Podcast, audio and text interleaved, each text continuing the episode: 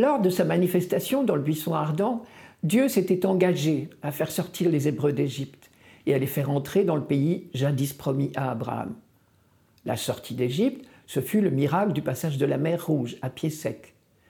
Mais une chose était de franchir la mer pour échapper aux armées de Pharaon, une autre était d'entrer dans la fameuse terre promise. D'ici là, il fallait franchir toute la péninsule du Sinaï. Or, on ne fait pas plus inhospitalier que ce désert, surtout en comparaison du delta du Nil, d'où venaient ces fuyards. Le contraste est saisissant. Plus d'une fois, leur résistance a été mise à rude épreuve. Et Moïse a essuyé quelques rébellions. C'est cette traversée que l'on appelle l'Exode. Et c'est au troisième mois de ce long périple de 40 ans que Dieu a proposé de faire alliance avec Moïse et tous ceux qui l'avaient suivi. C'est là qu'est né véritablement le peuple d'Israël. Depuis trois jours, Moïse avait préparé le peuple à cette grande rencontre. Et le troisième jour, au matin, Dieu s'était manifesté.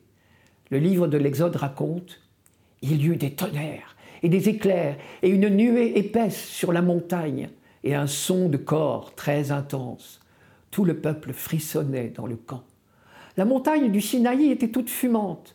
La fumée montait comme la fumée d'une fournaise. La montagne tremblait violemment. C'était la première grande rencontre du peuple hébreu avec le Dieu de Moïse, celui qui avait protégé leur fuite. Et apparemment, vu la mentalité de l'époque, il fallait ce grand déploiement pour que le peuple impressionné accorde sa confiance à son chef.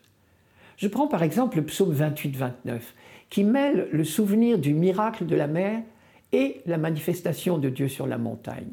Je cite La voix du Seigneur retentit sur les eaux, le Dieu de gloire tonne, le Seigneur sur les grandes eaux.